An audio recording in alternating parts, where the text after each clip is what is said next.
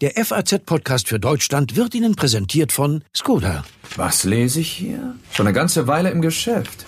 Immer innovativ gewesen. Eine Ikone in der Branche.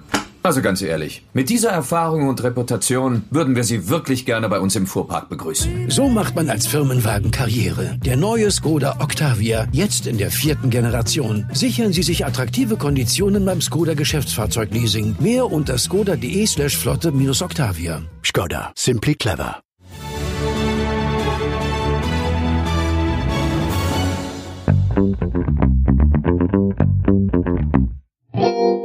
Ihr Erkennungszeichen ist der Buchstabe Q. Die Verschwörungsbewegung QAnon ist in Amerika entstanden und ihre Anhänger verbreiten abstruse Theorien über geheime Eliten, eine Weltverschwörung und Kinderschänderringe. Aber eine kleine Randgruppe Verwirrter ist die Bewegung schon lange nicht mehr. Und auch in Deutschland scheint QAnon rasant zu wachsen. Erst am Wochenende auf der Corona-Demo in Berlin haben sich viele Protestierende mit Symbolen der Bewegung gezeigt. Was steckt hinter QAnon? Und warum werden so viele Menschen davon angezogen? Und wie gefährlich ist dieser Verschwörungsmythos eigentlich? Über all das sprechen wir heute im FAZ-Podcast für Deutschland an diesem Donnerstag, den 6. August. Ich bin Sandra Klüber und ich freue mich, dass Sie auch mit dabei sind.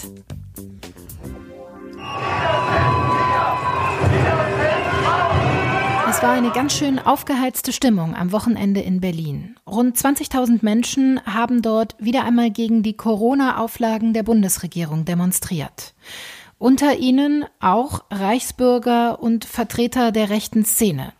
Die stellvertretende Regierungssprecherin Ulrike Demmer hat dazu gesagt, als Teilnehmende sollte man sich vielleicht doch fragen, was es bedeutet, wenn man Seite an Seite mit Personen demonstriert, die rechtem Gedankengut anhängen und Verschwörungstheorien anhängen. Auf vielen T-Shirts und Plakaten der Demonstrierenden war auch das Q der QAnon-Bewegung zu sehen. Was steckt hinter diesem Verschwörungsmythos und warum verbreitet er sich jetzt in der Corona-Krise so rasant? Darüber will ich mit dem Rechtsextremismus-Experten Miro Dittrich von der Amadeo Antonio Stiftung sprechen. Hallo, Herr Dittrich. Guten Tag. Bevor wir über die aktuelle Situation in Deutschland sprechen, ist es, glaube ich, spannend zu wissen, was eigentlich der Ursprung dieser Bewegung ist. Die stammt ja aus Amerika. Wie und wann ist QAnon denn eigentlich entstanden? Prinzipiell haben wir QAnon so als Phänomen zum ersten Mal Ende 2017 gesehen. Das Ganze beruft sich auf eine sehr kryptische Aussage von Trump, die ähm, sofort von einer Online-Community wild interpretiert wurde. Und eine dieser Interpretationen ähm, war eine Person, die sich auf einem Imageboard Q genannt hat, die angegeben hätte, sie hätte, wäre irgendwie in der Militärumfeld von Trump und hätte geheime Informationen. Daher auch der Name Q, der steht quasi für die höchste Sicherheitsstufe, die es im Militär gibt. Und diese mhm. Person hat dort angefangen, ähm, Vorhersagen zu posten, wie ähm, denn in Zukunft bestimmte ähm, Events passieren würden, aber vor allem hat er angefangen, ein Weltbild zu zeichnen. Dieses Weltbild zeichnet sich dabei vor allem aus, dass ähm, es eine geheime Verschwörung gäbe, Trump der größte Erlöser wäre, der gegen diese Verschwörung kämpft, gegen den Deep State und diese Verschwörer dabei ähm, die maximal bösen Menschen sind, die man sich vorstellen kann. Also in der Welt von QAnon wird die Welt von einer Elite kontrolliert, die ähm, pädophil ist, die satanistische Rituale macht, ähm, die Kinder foltert und deren Blut trinken würde. Wie geht denn Donald Trump eigentlich damit um? Sie haben ja gerade schon gesagt, er, da, er spielt da ja eigentlich eine ganz zentrale Rolle, oder? Genau, in der Welt, QAnon ist tatsächlich hauptsächlich so ein Kult of Trump. Also er als Erlöserfigur ist ähm, sehr zentral für diese Ansammlung von Verschwörungserzählungen. Prinzipiell distanziert er sich nicht so wirklich davon. Wir haben gesehen, dass auf Wahlkampfveranstaltungen von ihnen die Securities irgendwie QAnon-Merch anhat, ähm, also T-Shirts oder so. Das sehen die nicht so gerne, da muss man was drüber ziehen. Aber auf Twitter hat der ganz oft schon QAnon-Accounts retweetet, also deren Inhalte verbreitet. Prinzipiell äh, gibt es von dem Team Trump da keine klare Bestätigung zu, weil es ja einfach auch vollkommenes Wahngebilde ist, um was es da geht. Was sie aber sehen, ist, dass diese QAnon-Bewegung zu einem ihrer stärksten Wahlkampfunterstützer ähm, geworden mhm. sind. Und jetzt, wo die Umfragen gerade auch so schlecht ausschauen, ähm, muss man sich natürlich auf diese Leute die mit einbinden. Und es werden immer wieder Signale an diese Community gesendet, die nicht so eindeutig zu deuten sind, die in der Community verstanden werden, aber noch kein klares Bekenntnis dazu sind. Eine Grundannahme dieser Bewegung, äh, das haben Sie gerade schon gesagt, ist ja, dass in Amerika der sogenannte Deep State, also dass es, dass es die Kontrolle gibt äh, einer, einer politischen Elite und äh, Donald Trump soll derjenige sein, der das ganze System überwinden kann. Dazu kommen ja noch einige andere Theorien. Was sind denn die, die zentralen Verschwörungsmythen, die unter den Sammelbegriff QAnon eigentlich noch fallen? Ähm, die Bill Gates Verschwörung ist ja eigentlich auch Teil von QAnon, oder? Genau, die besondere Stärke von QAnon im Vergleich zu anderen Verschwörungsideologien, die wir da vorgesehen haben, ist, dass es wunderbar ganz viele unterschiedliche Theorien einfach in sich eingliedert. Es ist sowas wie die Mother of all Conspiracy Theories, also sie frisst alle anderen Themen. Andere, die These, die wohl den meisten Einstieg bietet, ist diese ganze Geschichte mit Kindern. Also es gäbe pädophilen Ringe, die Kinder entführen würden und diese irgendwie foltern würden. Das läuft dann oft unter dem Hashtag Free the Children. Ähm, ist ja ein sehr nobles Ziel eigentlich. Das Ganze wird dann aber verbunden mit ganz vielen Wahnerzählungen, dass es äh, überall auf der Welt unterirdische Bunker gäbe, wo im industriellen Stil diese satanistischen Rituale durchgeführt wurden mhm. und dass deren Blut dann von einer Elite getrunken würde, weil ähm, wenn man Kinder foltert, würde ein Abbauprodukt entstehen, was ähm, diese Elite jung halten würde. Man muss sich das ein bisschen so vorstellen, dass diese Originalpost, die Q macht, das ist so wie ein religiöser Text. Und dann gibt es ähm, sogenannte Decoder, also so unterschiedliche Leute, die diese sehr kryptischen Botschaften sehr unterschiedlich interpretieren. Und weil die diese Botschaften so viel Raum für Interpretation lassen, gibt es auch sehr, sehr viele unterschiedliche ähm, Richtungen, wie das interpretiert wird. Wie organisiert ist QAnon denn? Aber also ist Q tatsächlich eine Person oder ist es eine Gruppe von Personen? Was weiß man darüber, wie gut die Bewegung organisiert ist? Prinzipiell muss man sagen, dass äh, es nicht bekannt ist, wer dahinter steckt, hinter mhm. diesen Beiträgen. Was wir sehen können, ist, dass die Qualität der Beiträge abgenommen hat, seitdem sie wieder die Plattform gewechselt haben. Es ist tatsächlich von außen auch nicht zu sehen, ob die neuen Plattformbetreibenden, wo er gerade postet, ähm, nicht einfach selbst derzeit dahinter stecken oder ob es tatsächlich noch die Person ist, die früher geschrieben hat. Das ist also nicht bekannt, was dahinter steckt.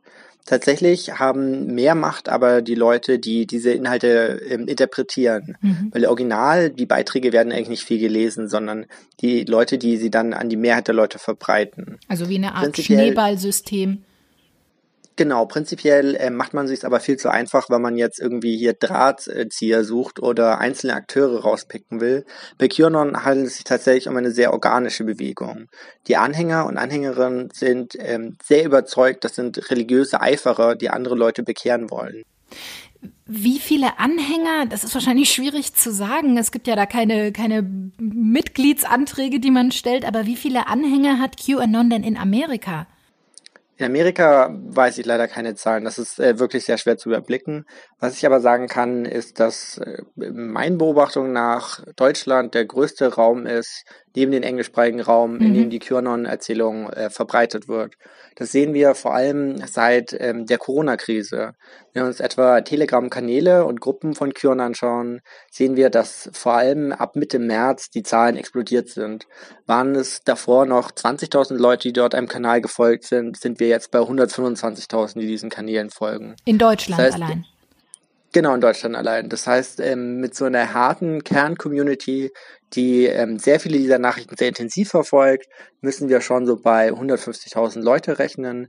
Daneben gibt es aber natürlich ganz viele einzelne Elemente dieser QAnon-Erzählung, die ganz viele andere Menschen glauben.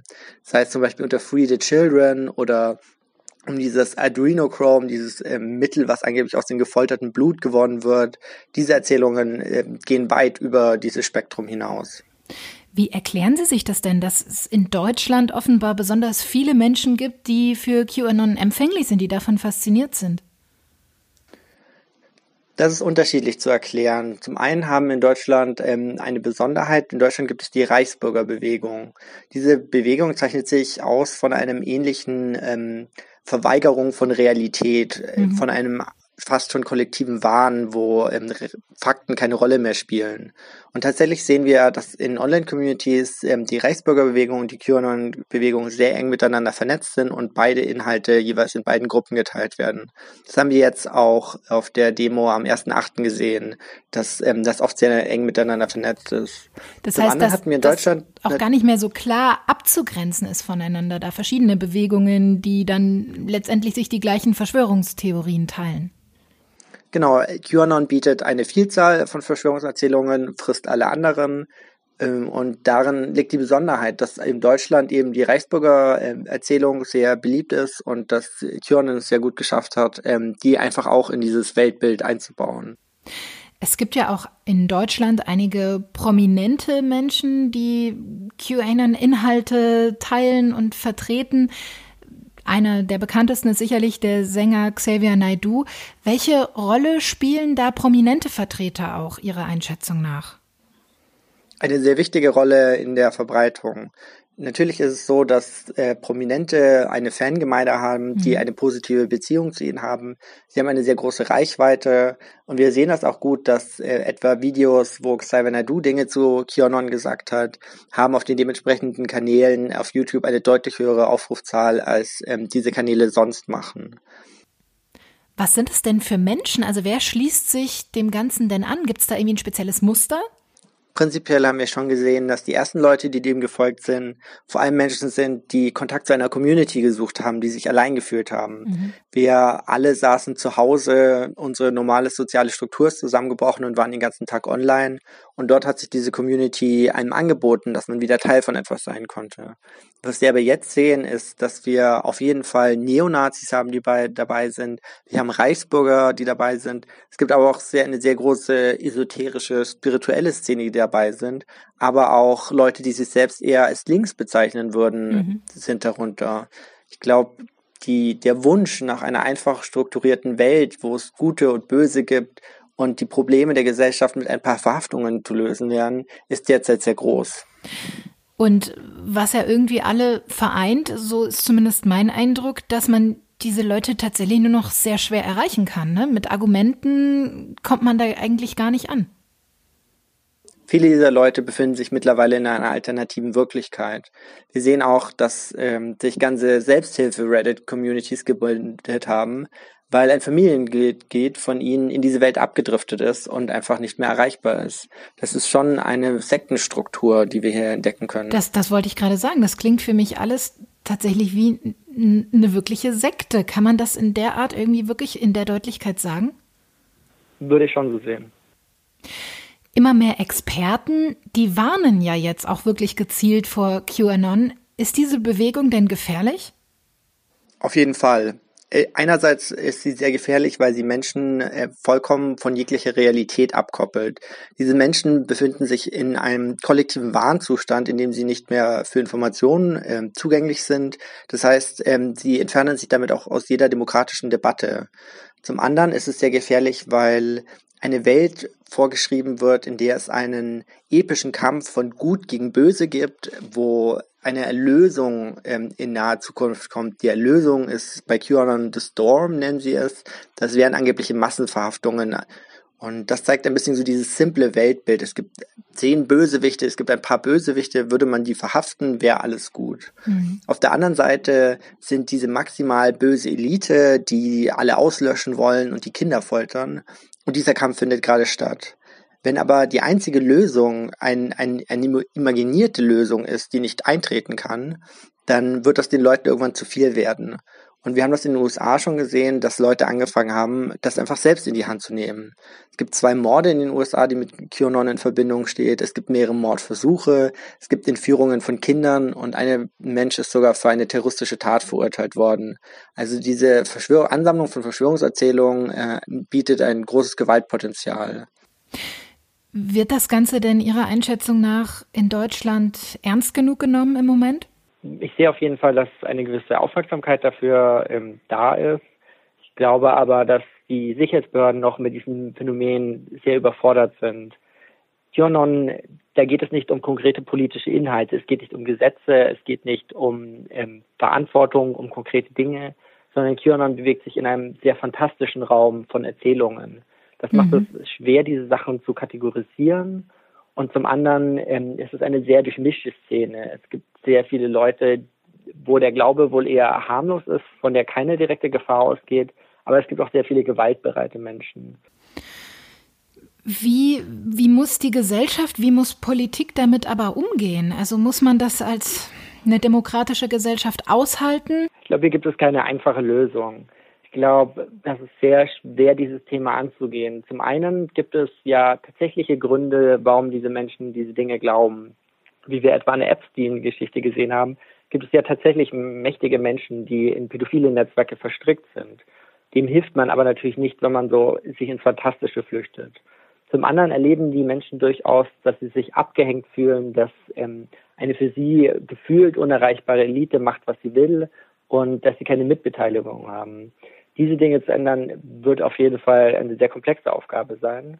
Zum anderen ist es jetzt aber sehr wichtig, äh, über QAnon aufzuklären, dass Leute gar nicht erst in diesen kollektiven Wahn fallen. Sie hatten ja auch gerade angesprochen, dass durchaus auch tatsächlich eine konkrete Gefahr ausgehen könnte von Anhängern von QAnon. Ist das in irgendeiner Art und Weise zu verhindern? Haben Sie da einen Lösungsansatz? Ich glaube, eine Strategie müsste ganz klar sein, dass die Sicherheitsbehörden sich auf allen Ebenen damit beschäftigen müssen und Individuen daraus finden, die klar offen mit Gewalt drohen, die klar offen bereit, ähm, andere Leute dazu aufzustacheln, Gewalt auszuüben und diese zu identifizieren. Das ist keine leichte Aufgabe, denn diese Community veröffentlicht ähm, massiv Inhalte, seien es stundenlange Videos oder andere Dinge. Es ist sehr kompliziert, sich da durchzumanövrieren und die tatsächlich gefährlichen Akteure zu finden. Ich glaube aber, dass es eine notwendige Aufgabe ist, um Gewalt in Deutschland zu verhindern. Ja, eine wichtige Rolle spielen dabei ja auch soziale Netzwerke und Messenger-Dienste, wo sich ja Anhänger von QAnon äh, rege austauschen im Netz. Darüber werde ich gleich noch mit meinem Kollegen Gustav Teile sprechen. Haben Sie schon mal ganz herzlichen Dank für diese spannenden Einblicke. Sehr gerne.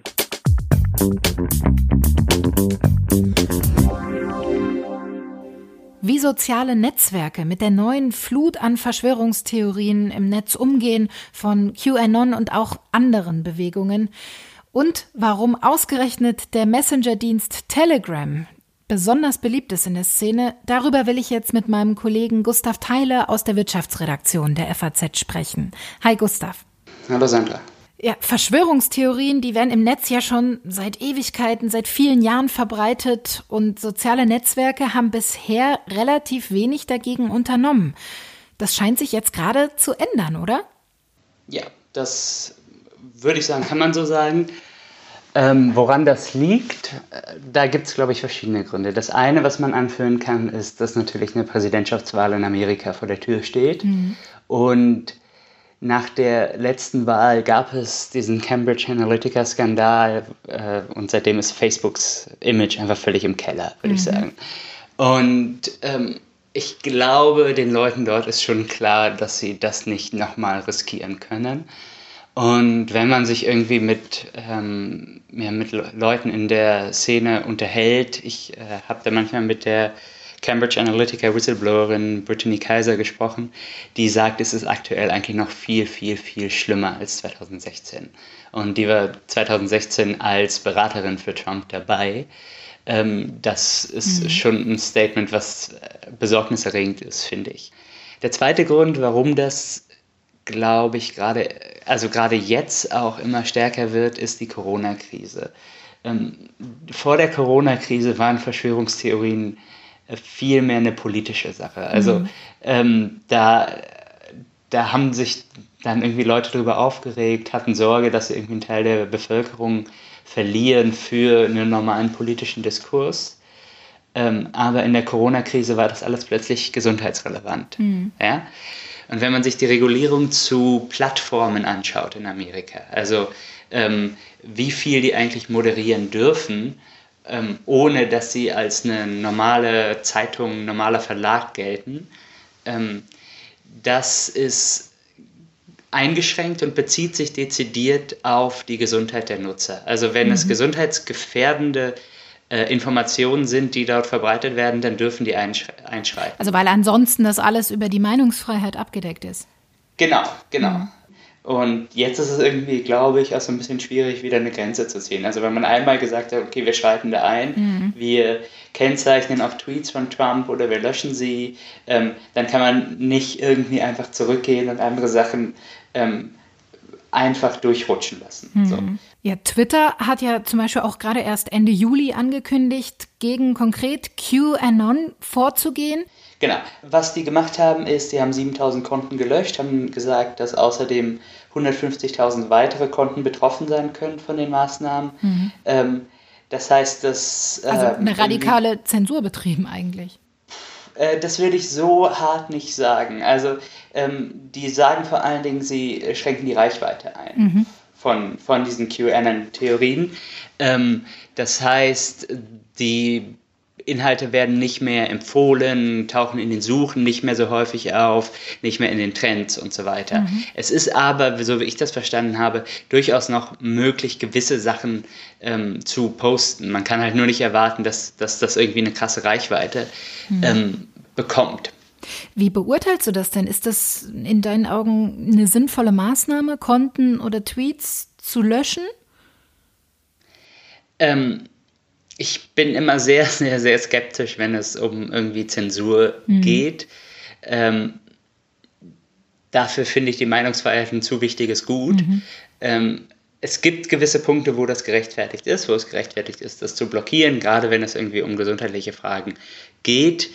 Ähm, aber ähm, es spricht ja nicht die, gegen die Meinungsfreiheit, die Reichweite einzuschränken. Ja? Ähm, es ist ja also man hat das Recht, äh, gewissermaßen Sachen zu sagen, man hat aber nicht das Recht, ähm, einen Lautsprecher von Google in die Hand zu bekommen oder von Twitter oder wie auch immer und das überall rausposaunen zu können. Ähm, das, das hat mit Meinungsfreiheit nichts zu tun. Ja, abseits dieser, dieser öffentlichen Social-Media-Netzwerke ist die Szene, wie ich sie jetzt mal nenne, ja auch besonders intensiv im Dark Social unterwegs. Was ist es denn eigentlich genau? Das klingt jetzt nach Darknet. Ähm, das ist im Prinzip das, wo wir alle ständig unterwegs sind. Wenn wir auf äh, äh, WhatsApp irgendwie Leuten was schreiben, in WhatsApp-Gruppen sind oder in Facebook-Gruppen sind oder also in, in solchen äh, geschlossenen Netzwerken, die von außen nicht einsehbar sind. Ähm, und das bezeichnet man deshalb, weil es nicht einsehbar ist, als Dark Social. Ähm, das sind auch soziale Netzwerke, aber halt irgendwie ähm, limitiert, begrenzt in der, äh, in der äh, Öffentlichkeit. Also ist es irgendwie nicht einsehbar von außen. Und besonders beliebt ist dabei der Messenger-Dienst Telegram. Warum ausgerechnet der? Ähm, das hat verschiedene Gründe. Also ich, ich, ich weiß gar nicht, ob ich wirklich sagen würde, dass der, dass der besonders beliebt ist in dem Bereich. Äh, WhatsApp hat schon noch eine deutlich größere äh, Verbreitung und auch WhatsApp hat in dem, dem Bereich seine äh, Probleme. Äh, warum jetzt Telegram ähm, beliebter geworden ist, gerade unter, unter Leuten, die irgendwie Verschwörungstheorien, manche nennen es Verschwörungsmythen verbreiten, mhm. ähm, ist, dass äh, das also das hat einerseits was mit dem Image zu tun, dass der Facebook-Konzern halt als große amerikanische Datenkrake mhm. äh, gilt, äh, Telegram aber immer so was Subversives hat. Das Zweite, warum, die, warum Telegram beliebt ist, ist, dass, dass, dass die Plattform immer als zensursicher dargestellt wird. Dazu muss man wissen, die haben ihren, ähm, ihren Sitz in Dubai, mhm. sagen sie zumindest. Ähm, und damit sind die juristisch kaum greifbar. Übrigens auch journalistisch nicht. Die antworten nicht auf Anfragen und auf der Webseite gibt es kein Impressum und so weiter. Ähm, aber sie fallen in Deutschland auch nicht unter das äh, sogenannte Netzwerkdurchsetzungsgesetz. Was bedeutet das denn? Ist es dann eine Art rechtsfreier Raum, was sowas angeht? Ähm, könnte man fast sagen. Also äh, das Netzwerkdurchsetzungsgesetz ähm, bringt gewisse Löschpflichten mit sich. Also wenn irgendwie offensichtlich rechtswidrige Inhalte verbreitet werden, dann muss die Plattform das äh, innerhalb einer bestimmten Frist, einem Tag äh, normalerweise, äh, löschen ähm, und Nutzer müssen Möglichkeiten haben, Inhalte zu melden, wenn sie der Meinung sind, dass die rechtswidrig sind und so weiter. Mhm. Ähm, nun ist es bei Telegram so, dass die ähm, nicht gewinnorientiert sind. Und eigentlich äh, steht in, in der entsprechenden Gesetzgebung, dass es nur, also das Netzwerkdurchsetzungsgesetz nur für ähm, Plattformen gilt, die eine Gewinnerzielungsabsicht haben. Mhm. Also so argumentiert dann zum Beispiel das Bundesamt für Justiz. Und das Zweite ist, dass ähm, die argumentieren, dieses Bundesamt, dass diese öffentlichen Kanäle, die es auf Telegram ja auch gibt, die man auch ganz einfach über den Browser abrufen kann. Mhm. Also ich kann ein Schlagwort googeln oder, oder, den Namen von dem, von dem Betreiber dieses Kanals und dann komme ich auf den Kanal und kann alles mitlesen. Ähm, dass das nur ein kleiner Teil der Nutzungsfunktionen von von Telegram ist, dass es hauptsächlich ein Chatdienst ist und ein Chatdienst ist kein irgendwie soziales Netzwerk im engeren Sinne und damit gilt das nicht. So ist die Argumentation. Also ein juristisches Schlupfloch letztlich. Ja, was heißt Schlupfloch? Es ist so, so gestaltet. Mhm. Ähm, das, kann man, das kann man kritisieren. Warum, also was, in, warum ist es relevant, ob eine Plattform eine Gewinnerzielungsabsicht mhm. hat oder nicht? Könnte man jetzt fragen. Ähm, es ist so gestaltet, wie es gestaltet ist. Abschließend die Frage an dich. Können und auch müssen wir Verschwörungstheorien im Netz irgendwie eindämmen? Ich finde das eine super schwierige Frage. Ich glaube, viel wichtiger ist es, dass man Medienkompetenz vermittelt. Mhm. Also, dass wir alle lernen, wie man Nachrichten überprüft, wie man Informationen überprüft, wie man den Urheber von Informationen überprüft. Dass Leute das machen, dass Leute Bilder äh, manipulieren, um um Menschen hinters Licht zu führen. Das muss man überhaupt erstmal wissen, das muss man sich überhaupt erstmal vorstellen können, dass das, was einem da vorgesetzt wird, äh, nicht äh, wahr ist und dass jemand das mit einer, mit einer bösen Absicht macht. Und das muss man, muss man lernen und man muss eine gewisse Kompetenz einfach entwickeln und prüfen können, dass das äh, vielleicht doch nicht so stimmt, wie man äh, meint, dass es, dass es äh, also wie es einem angezeigt wird sagt mein Kollege Gustav Teile. Vielen Dank für das Gespräch. Sehr gerne. Die QAnon-Bewegung und Verschwörungstheorien im Internet, ein verdammt schwieriges Thema mit einem irgendwie nicht wirklich zufriedenstellenden Fazit. Was nehmen wir von heute mit? Menschen, die den Thesen von QAnon Glauben schenken, sind wirklich nur noch verdammt schwer, wenn überhaupt noch zu erreichen. Ja, und alle anderen, die müssen einfach verdammt kritisch alles hinterfragen, was sie im Internet an Informationen so zu Gesicht bekommen. Ich hoffe, die heutige Folge hat Ihnen gefallen und ich freue mich, wenn Sie auch morgen wieder mit dabei sind, denn dann sieht die Welt vielleicht schon wieder anders aus. Música